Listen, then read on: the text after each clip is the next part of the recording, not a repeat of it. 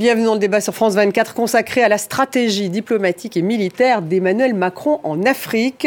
Le président français se rend dans quatre pays d'Afrique centrale à partir de mercredi Gabon, Angola, Congo et RDC. Il s'est exprimé à l'Élysée il y a quelques instants pour expliquer sa vision de partenariat renouvelé avec les pays africains afin de tourner la page Barkhane cinq ans après son discours de Ouagadougou au Burkina Faso. La France doit faire preuve d'une profonde humilité en Afrique, a lancé le président français. Un nouveau partenariat sécuritaire et un sommet le 23 juin à Paris sont prévus.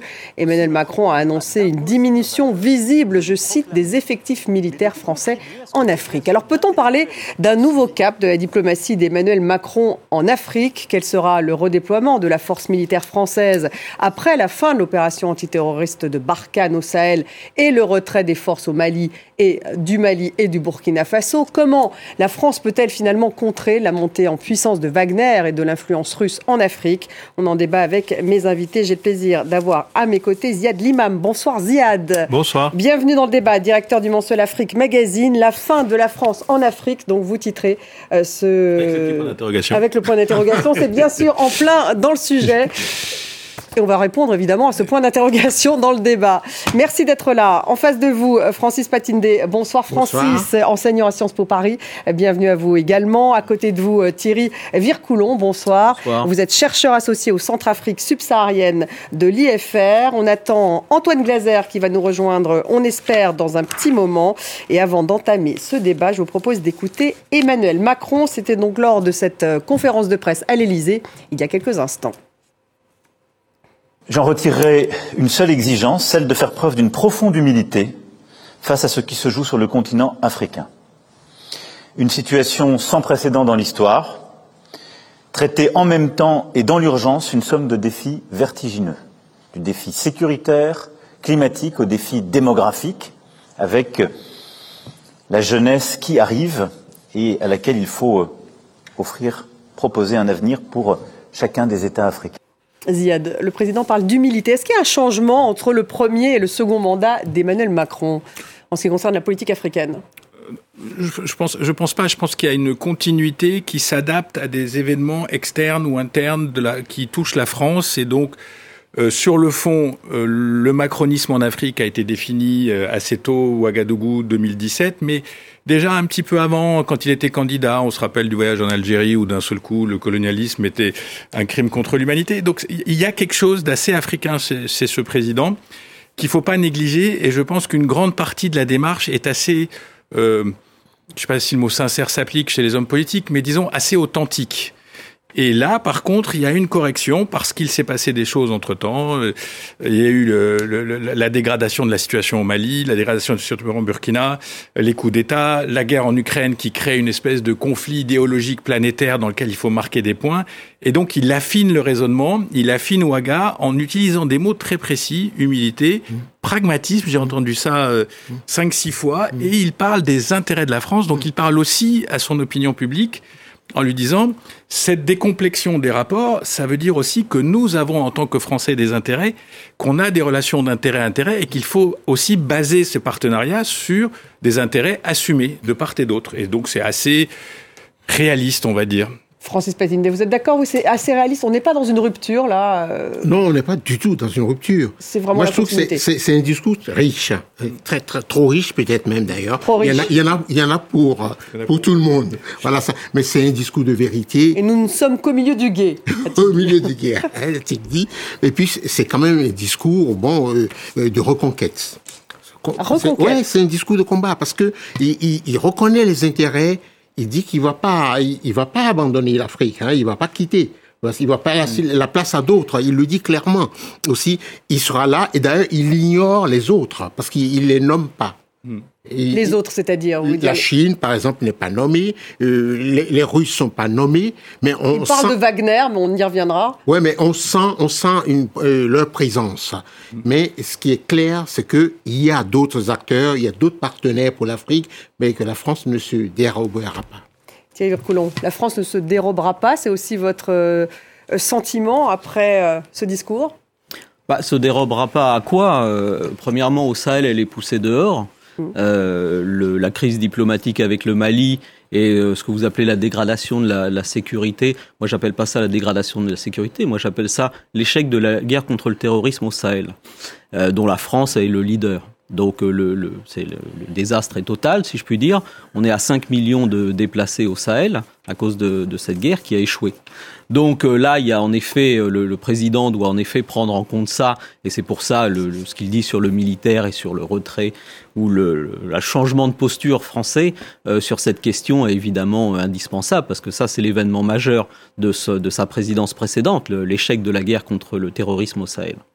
Euh, donc ça, ça redéfinit quand même beaucoup les choses. Et après, euh, le reste, euh, comme vous le disiez, il y a, beaucoup de choses. Moi, j'ai toujours, je trouve surtout que c'est le catalogue des bonnes intentions habituelles et que euh, à Paris, tous les cinq ans, on a le président de la République qui fait un nouveau discours de politique africaine, qui est censé être un nouveau cap.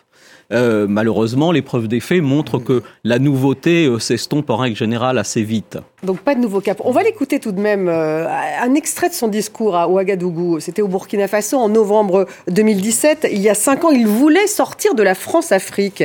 Emmanuel Macron, il appelait la jeunesse, on s'en souvient, la jeunesse africaine à prendre la relève. J'ai une seule certitude, que le changement, le renouveau générationnel dans un continent dont 70% de la population a moins de 30 ans. Ce n'est pas une option. C'est une loi mathématique.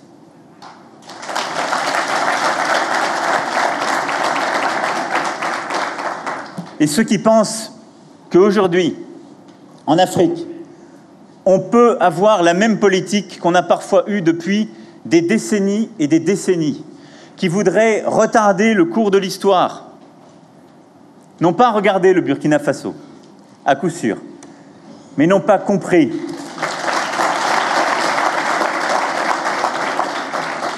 mais n'ont pas compris qu'il y avait un ferment essentiel à ce changement, leur propre jeunesse, la jeunesse africaine, qui, elle, est en train de tourner une page. Alors là, on est à Ouagadougou, au Burkina. C'était son premier discours euh, sur l'Afrique. Aujourd'hui, on est à l'Élysée, donc euh, à Paris. À l'époque, on parlait beaucoup du Sahel. C'était et aujourd'hui, on parle d'Afrique centrale, puisqu'il va donc euh, dans quatre pays. C'est pas tout à fait la même région. Il y a tout de même quelque chose. Ça n'a pas marché finalement ce, ces, ces, intentions dont parle justement Thierry Vircoulon de l'époque. Je ne suis pas complètement en désaccord avec Thierry sur le fait que des, des, discours à la réalité, les choses sont jamais simples, mais elles sont jamais simples partout. Et moi, je trouve quand même qu'on a un discours un peu différent et que ce discours un peu différent, c'est Macron, ça avait commencé déjà un peu avec les années Hollande. On est quand même dans une phase de rupture, c'est différent, c'est pas la même approche. On peut effectivement faire le le procès de Barkhane euh, jusqu'à un certain point. Je veux dire, la, France a le dos large, mais est-ce que la France était supposée sauver toute seule, à elle toute seule, les quatre ou cinq ou six pays du Sahel, sans être aidée par les autres puissances euro-américaine, euh, sans avoir non plus, et il le dit dans le discours d'aujourd'hui, il dit euh, c'était pas à nous de résoudre la situation politique. Ça n'empêche pas que les Français n'ont pas toujours été d'une délicatesse dans le discours. Ça n'empêche pas qu'il euh, y a eu parfois des interventions humiliantes de l'État français sur les appareils militaires ou les appareils politiques des pays du Sahel. Mais encore une fois, on est face à une tentative de changement, de, de, de, repositionnement de paradigme. Et moi, il y a une chose qui me frappe, c'est qu'on peut taper sur la France autant qu'on veut, mais je suis quand même assez stupéfait qu'on tape très peu sur la, la, Russie, on tape très peu sur la Chine, on tape très peu sur la Turquie, on tape très peu sur le Brésil, qui ont des politiques mais tout pourquoi, aussi, à votre avis? qui ont des politiques, parce que je pense que la relation, ouais, parce que la relation France-Afrique ne peut pas se limiter au présent temporel. Elle est elle vient de loin, elle va vers l'avant, elle, elle, elle, on peut pas la déconnecter euh, de son histoire, de son du histoire. pathos, de l'émotion, de la langue, de la culture. Il euh, faut, faut pas oublier les images. Pas seulement l'émotion, mais les injustices, les injustices. sont réelles, l'arrogance. D'ailleurs, c'est pour ça que le président a beaucoup parlé d'humilité. Hum. Le mot humilité est revenu à plusieurs fois parce qu'il sait que non seulement les, les amb certains ambassadeurs, pas tous, certains oui. militaires certains hommes d'affaires euh, français. Il les a d'ailleurs bien allumés. Oui, il les a bien allumés. et, et, en fait, ils, ils se comportent en Afrique comme un territoire conquis. Il faut dire la vérité. Et on n'a pas attendu euh, Wagner et les autres. Hein. Nous qui, enfin moi j'étais grand reporter, j'allais souvent en Afrique, mais ça fait 20 ans qu'on sent venir la chose. Et là, le président va où? Vous avez dit tout à l'heure en Afrique centrale. Tout le monde pense que l'Afrique centrale est, calme. C'est faux, c'est totalement faux. C'est la cocotte minute, c'est la poudrière de la prochaine dé- décennie. Vous avez là-bas des chefs d'État qui sont euh, qui sont là-bas depuis 40 ans de pouvoir. Les, il y a deux ou trois chefs d'État totalisent, j'ai fait le calcul, euh, un âge médian de 84 ans et ils totalisent euh, 124 années de pouvoir. Trois chefs d'État d'Afrique centrale. C'est quand même, avouez que c'est ça, c'est fort de café. Mais justement, est-ce que Thierry Vircoulon, est-ce que l'Afrique centrale, ça ne représente pas, ça ne symbolise pas justement un peu cette France-Afrique euh, Parce que effectivement, comme vous le dites, avec des chefs d'État qui sont là depuis très longtemps, qui ont une relation particulière avec la France, on a l'impression qu'Emmanuel Macron a presque évité d'y aller pour justement se démarquer de cette France-Afrique, et là, il y va. Mais Emmanuel Macron fait ce que d'autres présidents français ont fait avant lui. C'est-à-dire qu'ils commencent leur euh, mandat en disant maintenant c'est une politique de rupture, euh, les vieux autocrates africains je veux pas les voir, etc. Et à la fin ils vont les voir. Et ils vont les voir parce que c'est la réelle politique et que euh, on n'y échappe pas. Euh, en effet, l'Afrique centrale c'est euh, le paradis de l'autocratie euh, africaine, avec euh, en effet euh, euh, la famille Bongo qui est au pouvoir depuis 1967, avec Gabon, euh. Sassou qui est euh, Nguesso qui est au pouvoir depuis 97 mais qui l'a été de 79 à 92, Au et avec le MPLA en, en Angola qui est au pouvoir depuis l'indépendance en 75. Donc c'est le paradis, euh, si je puis dire, de, de l'immobilisme politique. Et euh, quand on parle de la jeunesse africaine et qu'on dit mais la jeunesse africaine, etc., et qu'on se tourne vers l'Afrique centrale, eh bien en effet, on ne voit que des euh, anciens présidents qui s'accrochent au pouvoir jusqu'à ce qu'ils meurent. Et il y aura un scénario dynastique aussi, très probablement, euh, au, après le Gabon, au Congo-Brazzaville, c'est ce qui se prépare. Et, euh, et au, Tchad, bah, au Tchad, c'est déjà, c'est déjà clair, même si le président lui-même a dit deux fois publiquement qu'il n'y aura pas de scénario dynastique au Tchad. Ouais. Alors euh, oui, on verra cela. Mais sur, sur, justement, pour en revenir à ce discours de Ouagadougou qu'on a vu, euh, Ziad, le sentiment fran- anti-français, il a progressé depuis ce discours euh, il y a cinq ans et demi dans ces différents pays, alors qu'on avait l'impression d'une main tendue à cette jeunesse africaine euh, à l'époque. je crois que Donc pourquoi? on, on l'a tous plus ou moins dit. Il y a la partie, il y a le fait que on n'est pas, euh, on n'est pas déconnecté de l'histoire. Il y a le fait qu'il y a des comportements euh, humiliants, agressifs. Je, parle même de choses qui pourraient les visas, euh, le fait que les étudiants tout- toutes les difficultés du monde à venir en France, le fait que la coopération française a diminué, etc. Et puis il y a le fait que dans la, parce que ça, ça a démarré sincèrement au niveau du Sahel, qu'on a mis sur le dos de la France l'échec total de la guerre contre le, le, le, le djihadisme, sur lequel je, je ne partage pas la sévérité euh, du, du, du jugement euh, de Thierry, mais, mais quand même, je veux dire, on, on a collé ça sur le dos de la France. Et, et que forcément, c'est facile de dire c'est les autres, c'est pas moi. Et, et je pense que tant que les tant que les régimes politiques qui étaient dans cette guerre ne reconnaissent pas leurs faiblesses, ne reconnaissent pas qu'ils ont eux aussi trahi leur population, c'est trop facile de dire c'est la France ou les Tchèques ou, les Russes ou, ou- les Martiens. C'est aussi des situations locales. C'est aussi des situations où les institutions locales devaient tenir et devaient offrir une réponse et qu'elles l'ont pas faite. Euh, dans le cas du Burkina. Donc la France est un bouc émissaire au Mali, Non, comme la dit était- Emmanuel Macron, c'est ce qu'il a dit aujourd'hui. dans la guerre, mais c'est pas que le responsable de la situation du Mali ou du Burkina. Antoine Gazer nous a rejoint. Bonsoir Antoine, merci d'être avec nous avec un peu de léger retard. retard, journaliste, Et j'oublie ma veste en plus. Oh, vous êtes magnifique en pull. Auteur de plusieurs ouvrages, Antoine Glaser, sur les relations euh, entre la France et l'Afrique. Dernier ouvrage, on le voit, Le piège africain de Macron avec Pascal Hérault. Merci de nous avoir rejoints. On parlait justement un peu de euh, ce sentiment. Comment l'avez-vous trouvé, vous, Emmanuel Macron, vous qui parlez de piège africain dans votre Ah, ouvrage? Est-ce qu'il est euh, piégé? J'ai trouvé très, très gêné parce qu'on sent que lui qui aime bien parler de séquence, euh, il essaye de faire oublier la séquence de la France gendarme de l'Afrique. Il essaye maintenant de, de, de rentrer dans une nouvelle séquence qui est sur euh, le business, l'environnement et autres, en disant, il a, c'est quasi- quasiment, il a, moi, ce qui m'a surpris, c'est quasiment un aveu de, d'échec. Il dit, on était Ah là. oui. Mais ce qui m'a surpris, c'est comment il a même dit, voilà, il faut pas rester même les bases permanentes parce qu'on risque d'avoir, il a dit, les mêmes problèmes. Ça veut dire de- de- que les, les militaires français en Afrique servent d'assurance vie aux chefs d'État qui se maintiennent au pouvoir. On sent que il, veut a dit pas- ça de Wagner Il, aussi. il, il, il fait, il veut pas se faire piéger. Et donc, on voit bien qu'il y a eu un débat entre Diplo et les militaires. Les militaires, ils ont remporté une partie euh, finalement parce qu'ils maintiennent les bases, sauf que les effectifs vont être réduits. Et puis, ça m'a surpris aussi, il n'a pas parlé d'accords de défense. Il faut quand même signer à nouveau des accords de défense. On ne dit pas, tiens, euh, ciao les gars, on réduit. Ça se fait à deux, ça. Ça se fait à deux. Donc, on va l'écouter justement, euh, en particulier sur ce nouveau partenariat sécuritaire, Emmanuel Macron. Là où vous avez des bases avec un dispositif posé, parfois des centaines, voire des milliers militaires français, vous aurez une réduction du nombre de nos militaires. Et donc ces bases ne seront pas fermées, mais elles seront transformées. Elles deviendront pour les unes des académies, pour les autres des bases mais partenariales. Elles seront pour certaines rebaptisées.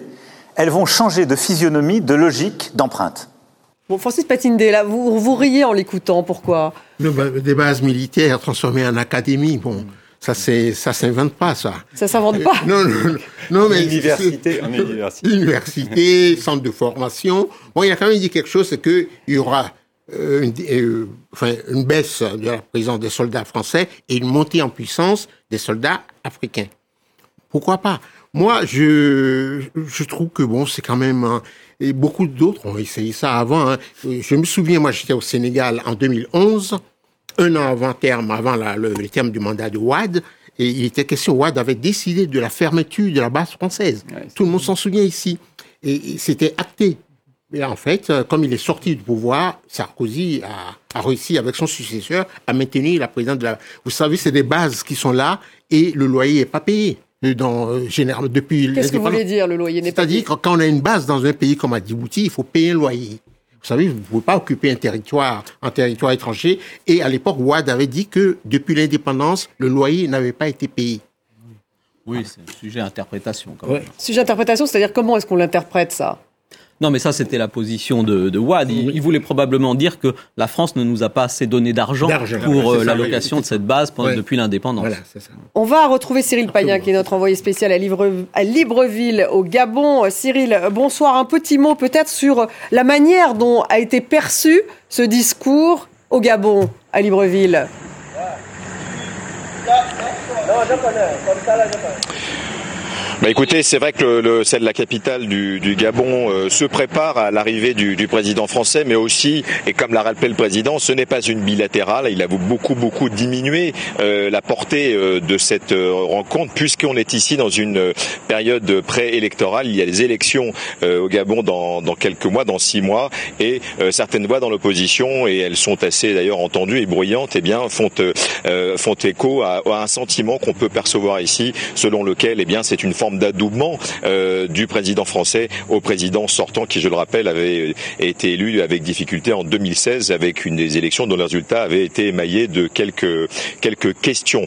Euh, donc, au, au, par, par, delà cette cette affaire, le président a fait cette sorte de, conférence d'avant-match, comme il l'a dit lui-même, pour préciser, en ce qui concerne euh, l'étape gabonaise, qu'il s'agit de climat, il s'agit de proroger les engagements faits à la COP 27 et que c'est tu n'es pas une bilatérale d'État à État, mais bien un sommet euh, multilatéral, puisque 12 chefs d'État euh, euh, du, du, bassin du, fleuve Congo vont être présents, une quinzaine de délégations, donc beaucoup, beaucoup de monde pour accompagner ce grand élan dans le deuxième poumon biologique, écologique, pardon, de la planète après l'Amazonie. Donc on a recentré là-dessus, mais effectivement, ici à Libreville, on attend l'arrivée du, du, président. C'est un événement et cette, ce sommet est aussi l'occasion d'avoir effectivement un grand nombre de délégations qui vont venir ici euh, se porter au chevet de ce pays et de tout ce, continent. Merci Cyril. Cyril euh, Payen en direct de Libreville. Donc Ziad, c'est vrai, du multilatéralisme euh, en plus au lieu du bilatéralisme. Ça, c'est. Il y a une volonté politique derrière tout de même, effectivement. C'est Macron. Oui, on est dans les en même temps. Je suis un peu d'accord sur les bonnes intentions. Je suis un peu d'accord sur le fait que on voit très loin, alors que des fois, il faudrait déjà régler des problèmes euh, très ponctuels maintenant. Je suis d'accord sur le fait que la France, elle a une diplomatie à, à échelon variable selon les autocratures. Euh, il y en a qui sont plus ou moins acceptables pour la France et qu'il y a forcément une part de réel politique en France et qu'on peut pas non plus l'exclure de l'analyse. Mais là, est-ce qu'il l'assume ça aujourd'hui? Il l'assume dans ce discours aujourd'hui, la réelle politique. D'abord, il a dit politiquement, je me ferai pas piéger. Et ça, je pense que le fait de le dire aussi clairement, c'était quand même pas inintéressant. Et de deux, de dire ce qui compte pour moi, c'est un certain nombre de sujets majeurs qui sont euh, le business et le message qu'il a envoyé à la communauté des affaires, à, tout le système économique français en disant vous traitez l'Afrique euh, comme, comme, comme un continent de seconde zone, ça peut plus fonctionner. Et moi, je ne participerai plus à cette espèce de cinéma où je dois défendre des entreprises qui n'envoient même pas leur patron, etc. Ça, je pense que c'est deux. Et trois, l'aspect, euh, auquel il croit beaucoup lui, qui est biodiversité, forêt, culture. Après tout ça, il faut que, il faut que, et démographie. Il faut que la machine, on, pense qu'il y a comme Macron. Il faut que la machine bureaucratique française fonctionne. Il faut que la diplomatie fonctionne. Toi, tu connais ça depuis depuis des années. N'exagérons rien. Non, non, mais je veux dire, il faut que tout cet État français dont on lui dit que c'est important pour lui l'Afrique, que la que, que la L'Afrique, quand vous parlez à des Français aujourd'hui, l'Afrique c'est regardable. L'Afrique c'est le bazar, c'est les, je, je, caricature à Donc peine. là ça n'a pas changé. Ce n'est pas une opportunité. Non, mais ce travail-là pas une terre d'opportunité. Ce travail-là est aussi à faire en France pour persuader la France que les Français que l'Afrique est une terre pas forcément d'opportunité, mais que les futurs sont liés. Que si on laisse tomber l'Afrique, si on participe pas au développement de ce continent de manière différente, eh ben, on aura un continent de 2 milliards d'habitants à peu près ingérable à nos portes, ce qui est un peu euh, l'autre solution. il était quand même plus dans la rille politique, Emmanuel Macron, cette fois. Donc, euh, justement, il y a 5 ans, euh, à Ouagadougou, il n'a pas vraiment parlé de démocratie, d'ailleurs. Il a pensé le mot, je crois, rapidement. Très rapide. Ouais, très rapide. il va il, a dit, il dit c'est un des principes. Oui, oui. on préfère, mais il a parlé d'intérêt. Il a parlé d'intérêt. On verra, est-ce que sur le terrain, est-ce qu'il recevra les gens de la société civile, les opposants ou pas. Je ne crois pas du tout. Ça, c'est pas prévu. Dans les quatre pays. À Libreville, par exemple, il ne recevra pas non, l'opposition. Ce sont ses collaborateurs qui les recevront euh, éventuellement. Mais il va dans, dans quatre pays où il y a deux qui ont des élections euh, présidentielles cette année la République démocratique du Congo, qui n'est pas une ancienne colonie française, c'est vrai, c'est une colonie, belge. mais au Gabon, qui est un pays qui est le cœur de la France-Afrique. De l'ex. Ça, je parle devant. Un... Attends, je suis pas la France-Afrique.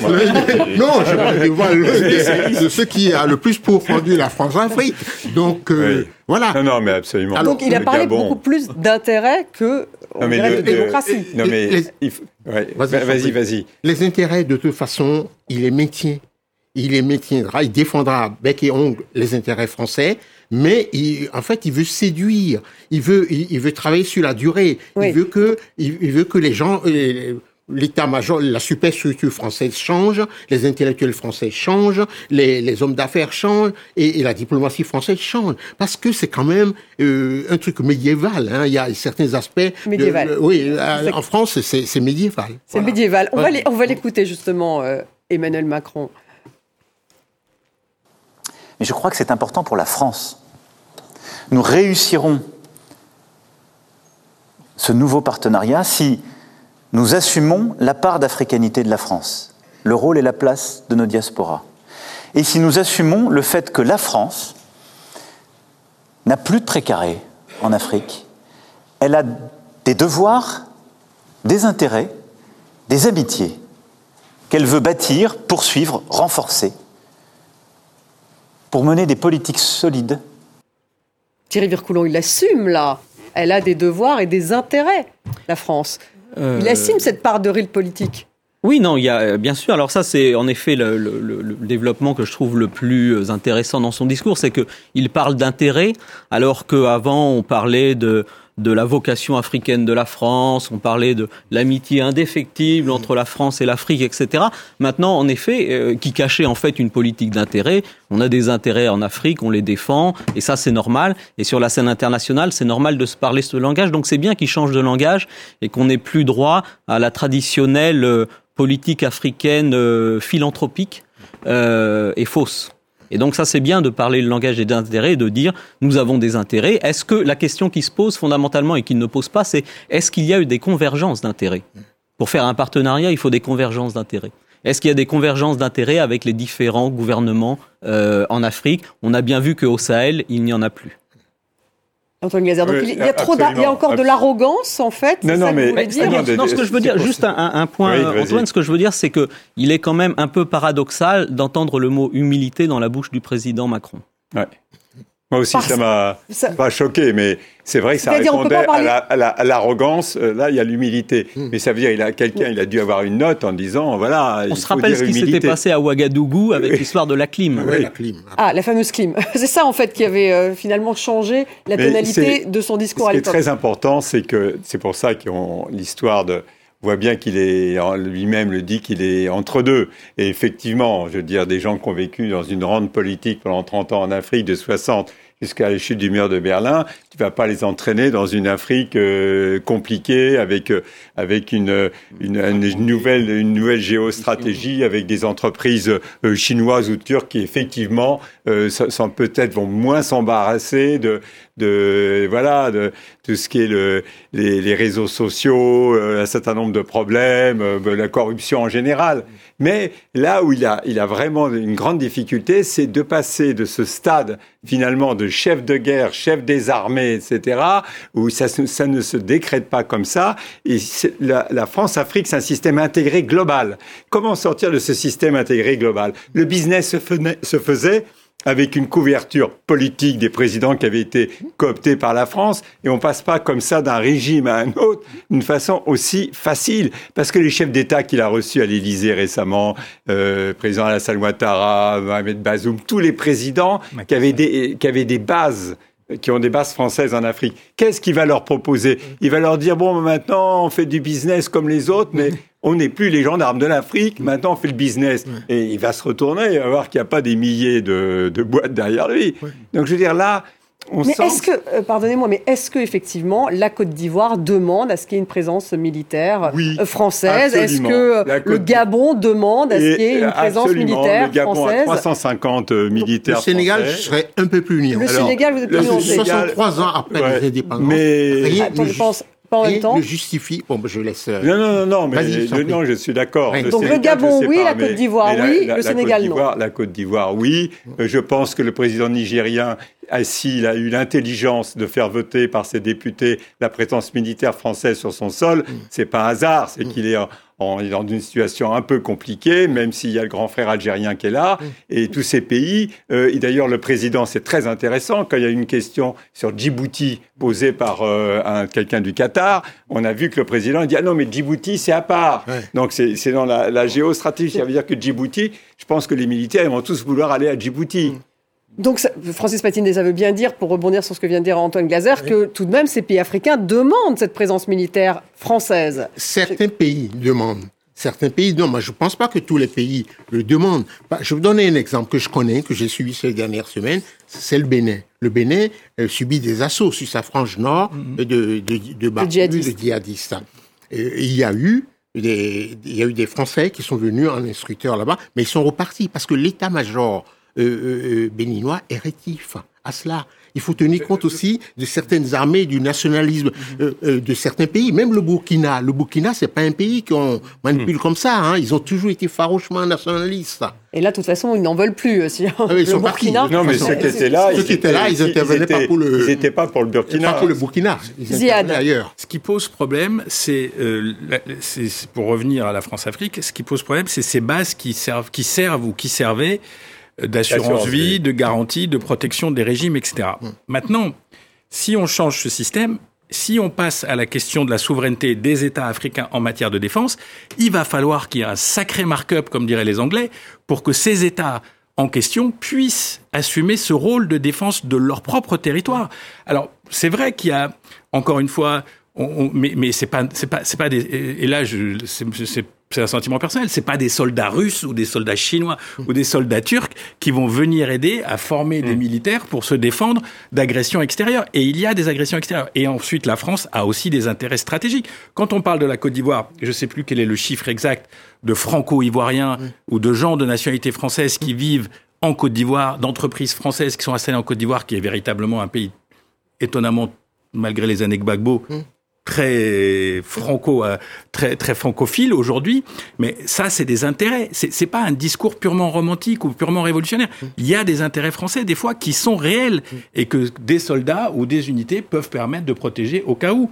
Et ça veut dire quoi aussi? Ça veut dire que le golfe de Guinée ne serait pas un endroit stratégique. Il y a des pirates. Mais là, on parle plus de Il y partenariat. a moins alors, de pirates. Oui, mais Et je veux dire, il l'année y a- dernière que deux il y a des puits de pétrole, il y a du Ouais. gaz. Ouais. C'est pas des endroits Ouais, ouais. qui n'existent pas sur le plan stratégique. Que des militaires se battent en France pour protéger ces, ces implantations et que des diplomates disent oui, mais le coût à payer est trop élevé. Les contribuables. et, et le contribuable. Et, au- et dernier point, et après je m'arrête, il y a une guerre planétaire.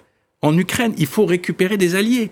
On va aller chercher des gens. Oui, on va y revenir justement sur la guerre. Thierry Vircoulon, vous vouliez réagir justement sur cette euh, présence militaire française en Afrique Non, mais sur le, le- le- ce qui se passe maintenant, c'est que y a, il y a- la présence militaire française est considérée comme illégitime par les opinions publiques africaines, par aussi un certain nombre de militaires africains. Alors, pas Euh, dans tous les États d'Afrique, pas- si j'ai bien compris? Non, pas dans tous les États d'Afrique, mais c'est quand même un état d'esprit assez euh, général euh, qui s'est répandu. Euh, et euh, donc euh, cette question de la présence militaire maintenant est très difficile à défendre. Par contre, là où le et on va voir si la, montagne accouche d'une souris, c'est qu'il n'y a plus beaucoup de bases à, à fermer, à supprimer. Euh, en 1970, il y avait 20 000 soldats français en Afrique. Actuellement, il y en a 6 000 seulement. Et il y en aura combien? 3000 au final euh, avec on- ce Oui, enfin, on 3000 va voir. mais on va- français On va voir surtout qu'est-ce qui est fermable, parce que comme on le disait, Djibouti, c'est intouchable.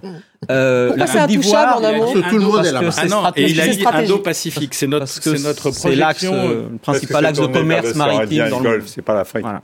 Donc ça, c'est intouchable. Euh, le Tchad, c'est intouchable.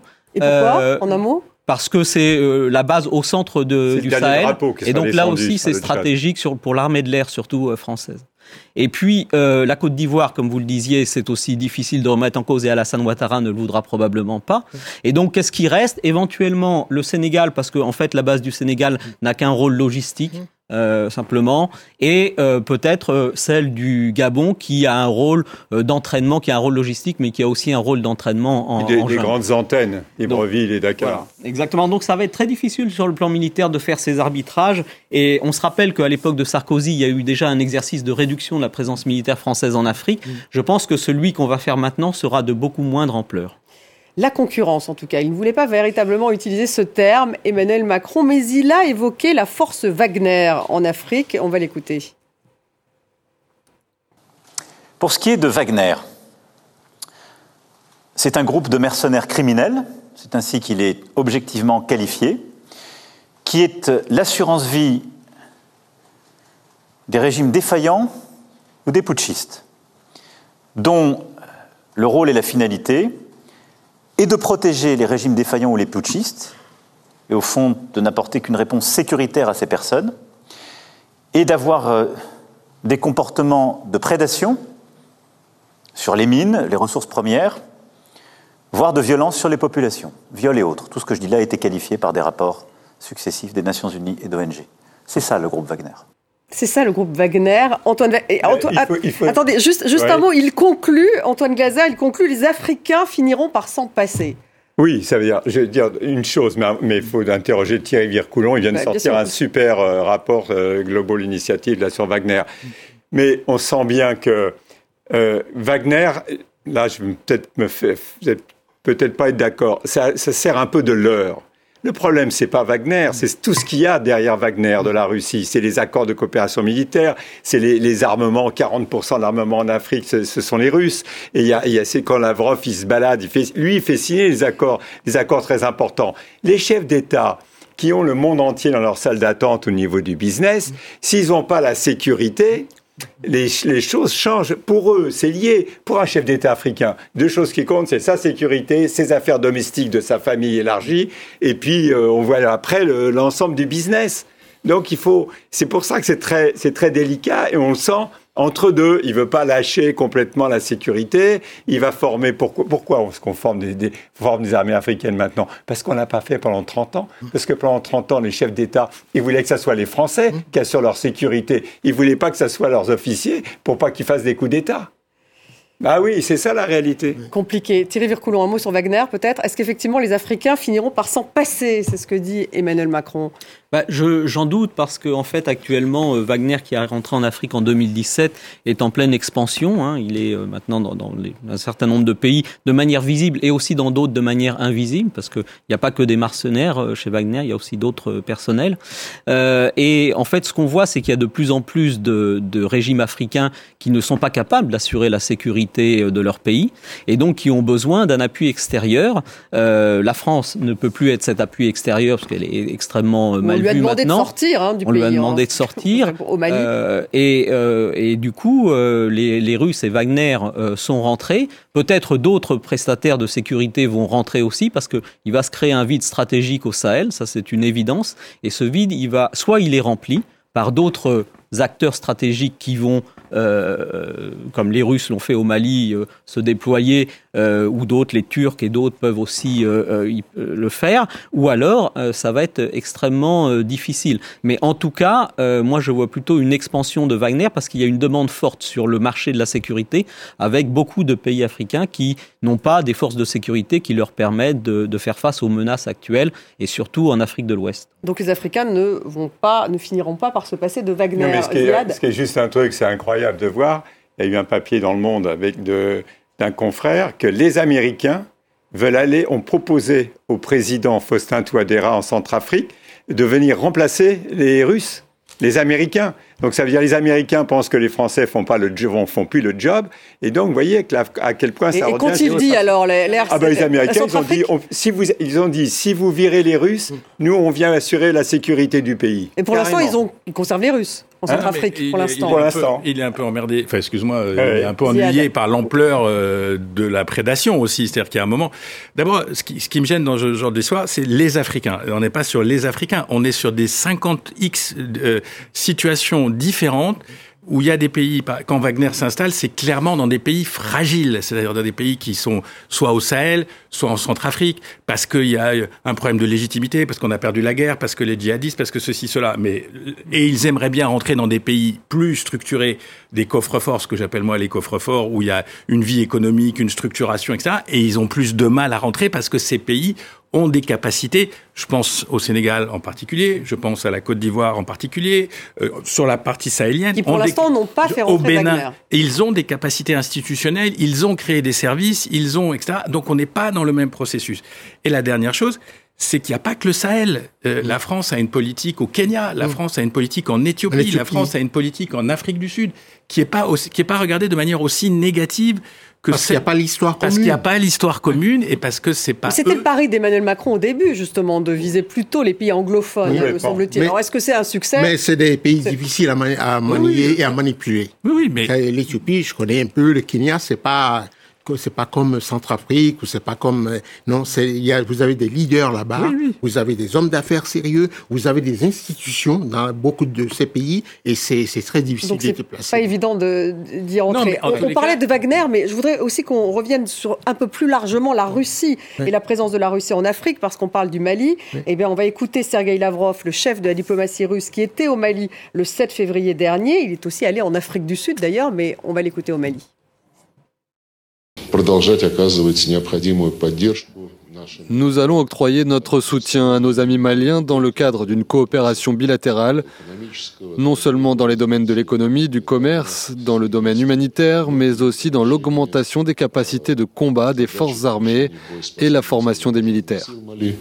сил Мали, подготовки военнослужащих и сотрудников. Мы считаем вместе с нашими малийскими друзьями, Nous et nos amis maliens, ainsi que l'écrasante majorité des autres pays africains, considérons qu'il est nécessaire d'oublier cette approche de l'Afrique comme une métropole coloniale. как они захватывают Vu comment les Occidentaux ont annexé et exploité ce continent, территории, ils devraient s'habituer au fait que le monde a changé. э, привыкать Thierry on voit bien, là, c'est plus seulement Wagner, hein, c'est vraiment l'État russe, c'est Poutine, en fait, Oui, euh, parce- Sergei Lavrov. Et il ne parle pas seulement d'ailleurs de militaires, mais beaucoup plus largement, et une coopération beaucoup plus large. Oui, mais parce que ce qui s'est passé au Mali, c'est que Wagner a été envoyé par le Kremlin comme poisson pilote pour ouvrir la voie. Et ensuite, en effet, la Russie officielle vient officialiser le partenariat qui a d'abord été créé par Wagner, et c'est toujours le même modus operandi. Ça a été la même chose aussi en Centrafrique. et donc, et ça sera probablement la même chose au Burkina Faso dans, dans quelques mois. comment la France, justement, peut-elle véritablement faire face à cela? Ce qui m'a surpris dans l'intervention du président, qui on sent qu'il veut éviter de se retrouver en face France-Russie. On sent qu'il a dit oui, euh, pas, on va pas aller comme ça dans une nouvelle guerre froide. Il n'a pas employé le mot, mais géostratégie, etc. Parce que sinon, c'est pas au moment où la France veut sortir de son rôle de gendarme de l'Afrique qu'il veut être poussé. Alors, il a eu un discours extrêmement différent quand il a fait sa tournée, rappelez-vous, au Cameroun, au Bénin. Là, c'était la Russie contre anti-russe, anti-russe, anti-russe. Et je voudrais ajouter quelque chose. Quand euh, on parle des militaires français, bien sûr, on parle des bases, etc. Mais pour un président de la République française, c'est toute sa diplomatie d'influence qui repose sur, ce, sur cette euh, activité de gendarme de l'Afrique. Parce que quand vous avez, c'est toujours un Français depuis 40 ans qui est directeur des opérations de maintien de la paix, euh, aux Nations Unies, c'est votre propre diplomatie d'influence aux Nations Unies qui va s'affaiblir. Alors que d'ailleurs les Chinois veulent ce poste. Donc c'est n'est pas une petite affaire de passer d'une situation globale, d'une France-Afrique globale, à euh, des changements euh, différents. Absolument. Et la, Chine est dixième contributrice en matière d'hommes pour les opérations de maintien de, des Nations Unies. C'est méconnu. Il y a 8000 Chinois. On sait qu'elle est très présente économiquement, la Chine. Et elle finance, elle finance ah. également les opérations de, de maintien de la paix. Mais la France, si elle veut gagner des marchés en Afrique, c'est plutôt la Chine qu'il faudra affronter. Parce qu'au plan commercial... Elle doit l'affronter depuis dix ans, la Chine, la Oui, mais euh, là, là c'est elle C'est la Chine qui gagne. Oui, c'est pas la Russie. La, Russie, c'est au plan sécuritaire, géopolitique, si vous voulez. Mais la Russie, elle est présente en Afrique depuis fort longtemps. En tout cas, l'Union soviétique a aidé les mouvements de libération. Hmm. Euh, je sais que je fais plaisir à Ziad, puisque... Alors, les mouvements de libération d'Afrique ont été aidés par la Russie. Et, donc... et il y a une conscience, les gens pensent, les gens, ils sont, ils sont populaires, ils sont en tout cas aimés pour avoir fait ça. Alors, une question d'un internaute. Emmanuel Macron pense-t-il que toutes ces ambitions africaines pourront se réaliser face à la montée du sentiment anti-français? On revient là-dessus, euh, Ziad. Bah, euh, probablement non. Probablement tout ça ne sera pas possible, mais si on en fait un tiers ou un quart ou 35% d'ici 3-4 ans, si ça fait bouger.